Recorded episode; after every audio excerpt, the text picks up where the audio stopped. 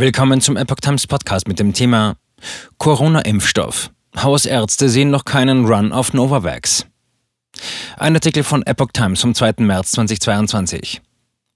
Der Deutsche Hausärzteverband hat sich skeptisch über den erhofften Impfboom durch den neuen Novavax-Impfstoff gezeigt. In den Praxen gebe es bislang nur vereinzelte Nachfragen von Patienten zu dem Novavax-Impfstoff, sagte der Bundesvorsitzende Ulrich Weigelt dem Redaktionsnetzwerk Deutschland.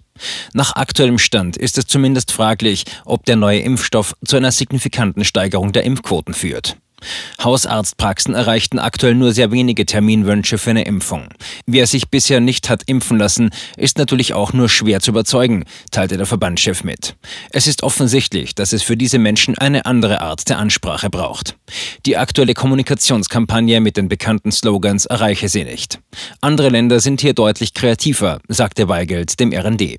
Aufgeben sollten wir jedenfalls nicht.